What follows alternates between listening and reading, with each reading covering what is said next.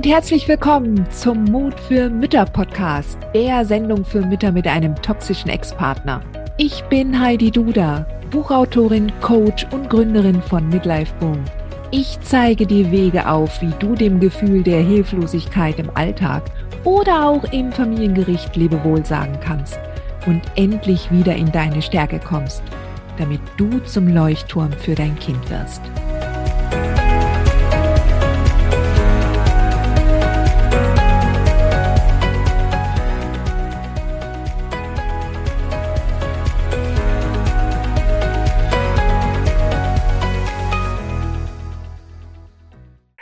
Hallo und herzlich willkommen zu einer neuen Folge des Mut für Mütter Podcast. Heute möchte ich mit dir darüber sprechen, was du als Mama tun kannst, wenn du, ähm, wenn dein Ex ein Alkohol- oder Drogenproblem hat. Ja, was tust du dann? Immer wieder kommen Mamas auf mich zu. Was soll ich machen? Ähm, wenn mein Ex mit einer Alkoholfahne vor mir steht oder wenn mir der Duft von Marihuana entgegenweht, ja, ganz zu schweigen von den ganz krassen Fällen, ja.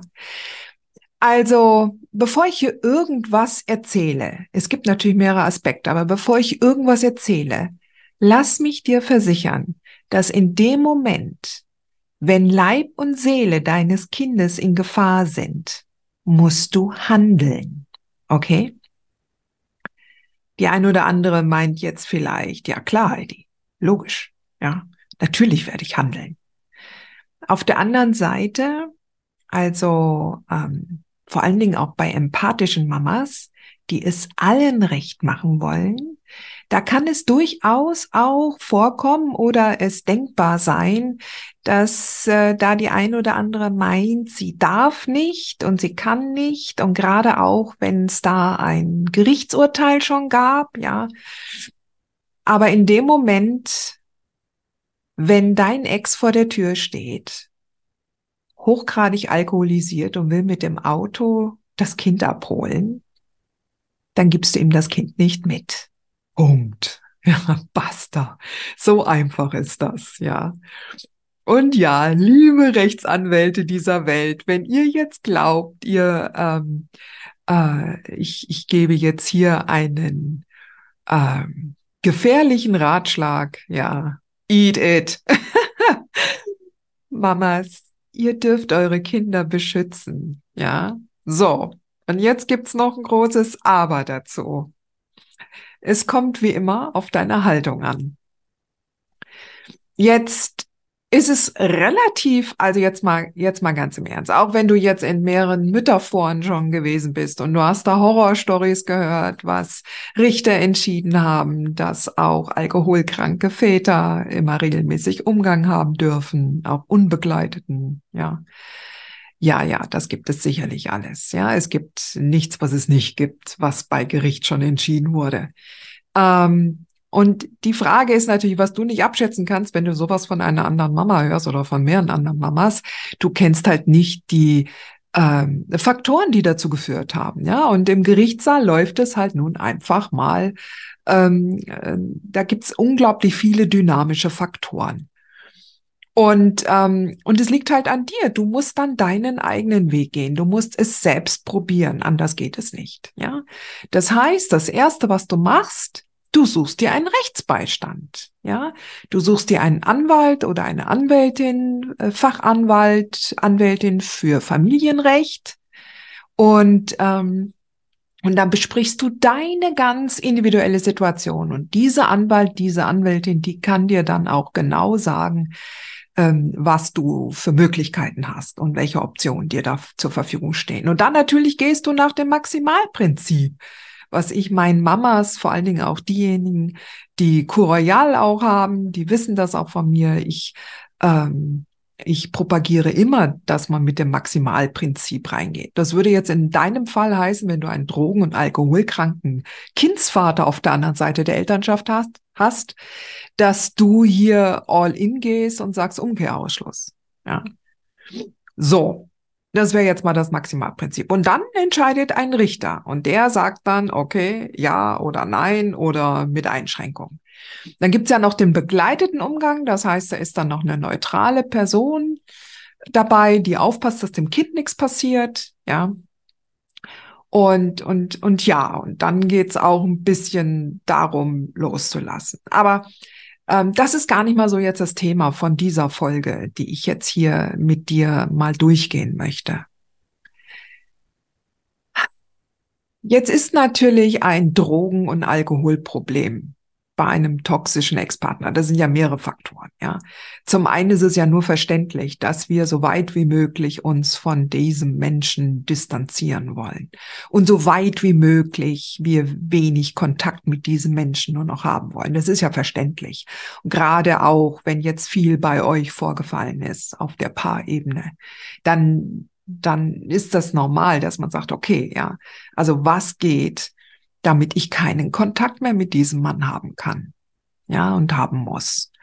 Und eine, eine Drogen- und Alkoholsucht ist natürlich eine Steilvorlage. Ja, also das ist ein starkes Argument, um bestimmte Rechte, die normalerweise beiden Eltern zugestanden werden, stark einzuschneiden. Ja, oder zu beschneiden auf Richterseite. Ja, also dein, dein Ex macht es dir da eigentlich leicht, auch gerade wenn äh, ihm das schon diagnostiziert wurde, wenn das bekannt ist. Ja.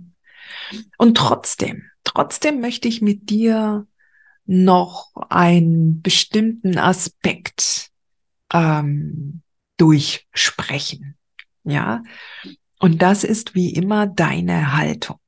Also, ich möchte dir mal die ein beziehungsweise zwei unterschiedliche Haltungen ähm, mal vorstellen. Und du kannst selber nachspüren, ob du den Unterschied genauso siehst wie ich. Ja, also zum einen äh, kann es, kannst du die Haltung einnehmen einer Mutter, die ähm, jetzt erst einmal jede Möglichkeit ergreift, um um eine Distanz herzustellen zwischen Kind und Vater, ja, die ähm, das Kind beschützen möchte, ja, die weiß, wozu dieser Mann fähig ist und ähm, die aber auch ähm, ja die Kontrolle über äh, das Leben ihres Kindes weitestgehend behalten möchte.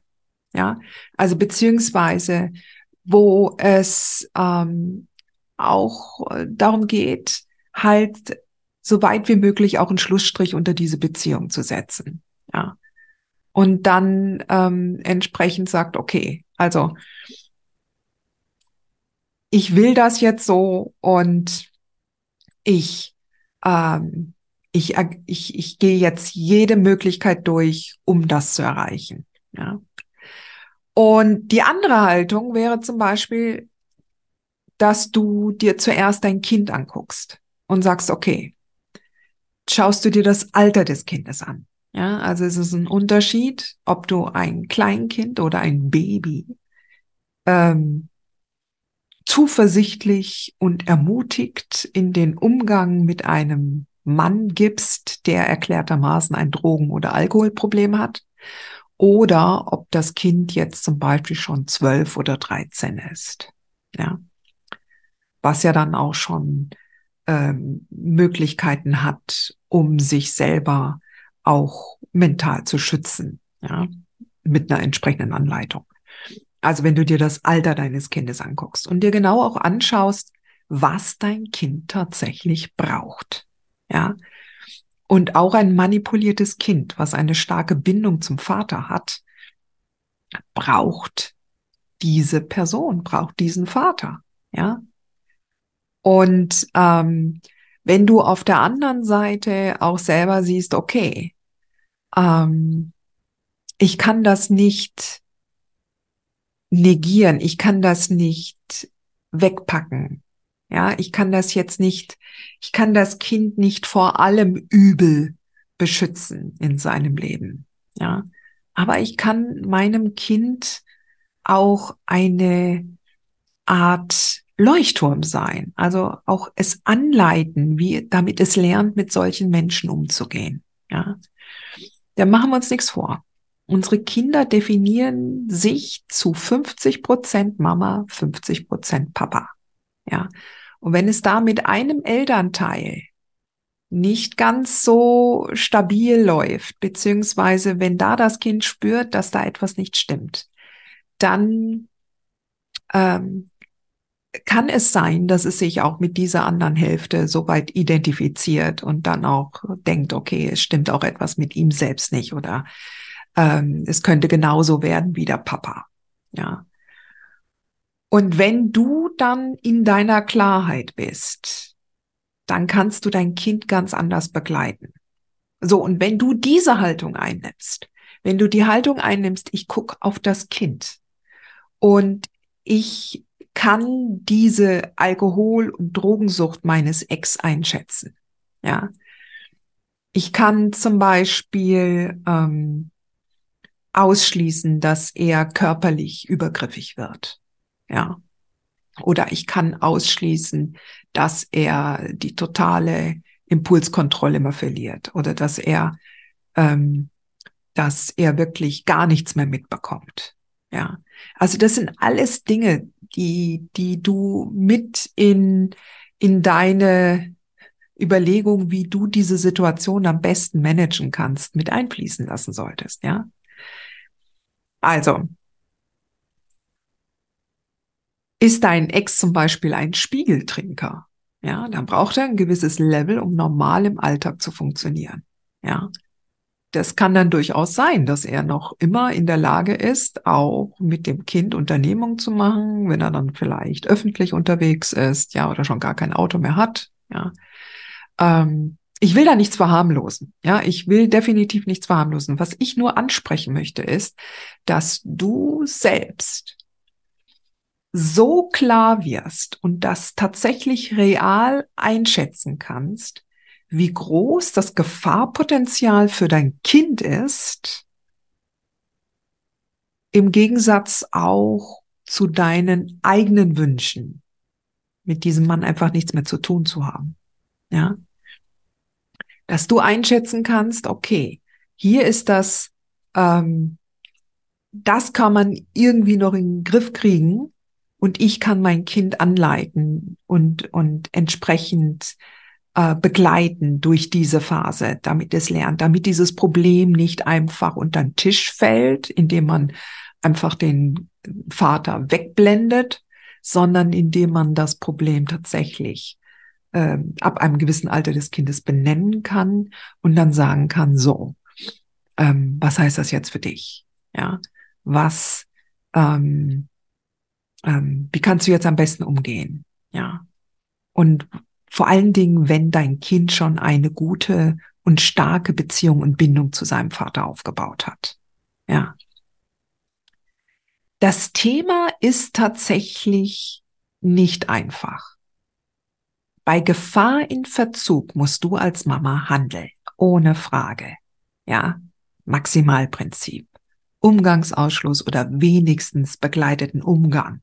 Ja, oder, oder allerhöchstens dann begleiteten Umgang. Besser so. Aber was ich halt gerne möchte, ich möchte dich so gerne darauf sensibilisieren, dass du so mehr und mehr lernst, aus deiner inneren Mitte heraus gute Entscheidungen zu treffen, dass du nicht mit dem Fokus auf deinem Ex bleibst und dir nur ausmalst, was alles Schlimmes passieren kann, sondern dass du den Fokus von ihm weglenkst und von seinen Problemen hin zu dir. Du kannst ihn nicht kontrollieren. Du kannst auch deinem Ex nicht helfen. Du kannst auch deinen Ex nicht dazu zwingen, in den Entzug zu gehen.